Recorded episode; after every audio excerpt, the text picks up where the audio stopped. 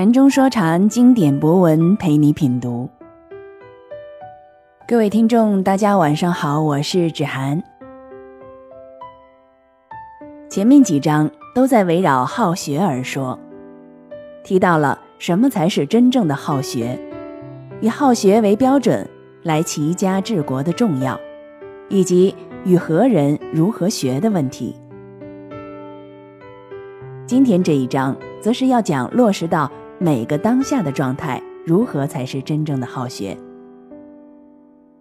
与此同时呢，禅师也指出了孔子的学生子夏对孔子学的曲解的一个实例，以便于我们更深刻地理解孔子的思想精髓。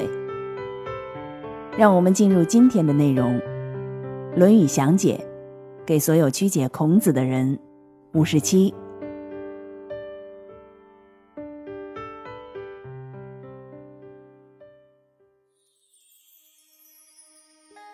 子夏曰：“日知其所无，月无忘其所能，可谓好学也已矣。”杨伯峻，子夏说：“每天知道所未知的，每月复习所已能的，可以说是好学了。”钱穆，子夏说：“每天能知道所不知道的。”每月能不忘了所以能的，可说是好学了。李泽厚，子夏说：“每天知道一些新知识，每月不忘记学过的旧知识，这可以叫做爱好学习了。”详解：这不是孔子的话，而是其弟子子夏的。孔子的思想经一传再传，最后完全变味儿，而祸端就从其弟子开始。同称可谓好学也已。子夏的“日知其所无，月无忘其所能”，至于孔子的“君子食无求饱，居无求安，敏于事而慎于言”，就有。道而正焉，就如秋风之蝉之于春阳之凤，一雉之矣之于九天之鹏。孔子的被曲解与败坏，就是从其弟子，从最简单的好学开始。日，每日。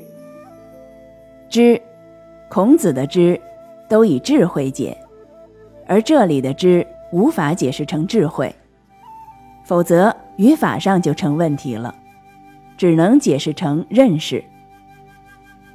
王，通无，没的。日知其所无，每日认识他所没的。忘，遗忘。能，会的。月无忘其所能。每月不遗忘他所会的。当孔子的智慧的当下鲜活呈现，变成子夏对知识的日积月累，中华文明的衰败就此埋下祸根。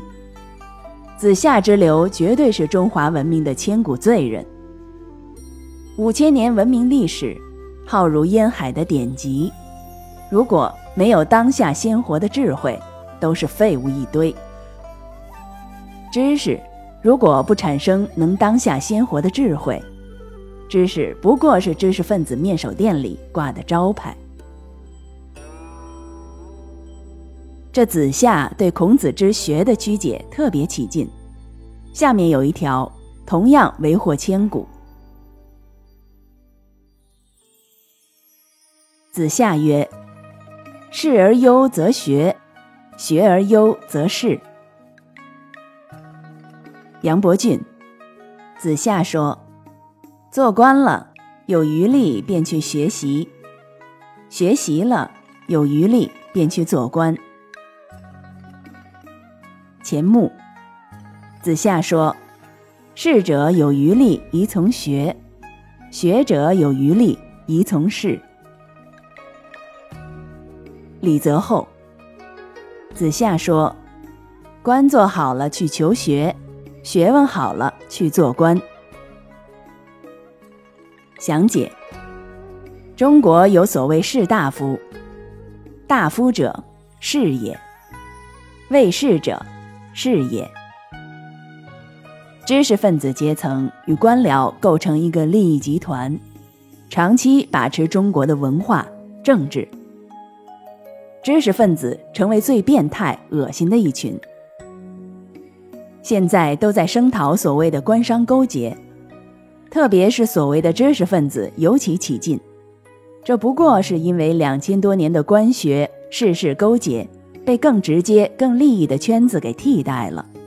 因此而生起无名醋意罢了。在中国，从来都是知识越多越反动，知识越多越变态。知识成了敲门砖，成了交易的筹码，却忘了在智慧面前，知识不过是垃圾。一个知识的时代，不过是一个垃圾时代而已。然而，站在某种角度，士而优则学，学而优则仕，确实是千古名言。但这里的“优”应该解释成其本意，悠畅是也。在这种解释下，一幅中国两千来年的真实图景就呈现面前。是是、优一体，在这一体的字读中，中国的历史。被改朝换代了两千多年，却依然一成不变。现在，越来越多的知识分子已经脱下最后的伪装，成为被官商同时轮奸的玩物。那些利益集团的代理人，那些汉奸走狗的传声筒，那些所谓的经济学家，这家那家，资本的狗腿子都不如，最多就是性奴一类。一个戏子泛滥的时代，一个知识泛滥的时代，一个官商泛滥的时代，一个垃圾泛滥的时代，在这千古名言下，等价了。但更可怜的时代，就是那些以反知识为知识，反官商为官商，反戏子为戏子的时代。反知识不过是用另一套把戏来把戏。而智慧无关知识与反知识，这一套套的把戏，难道还未看够演够？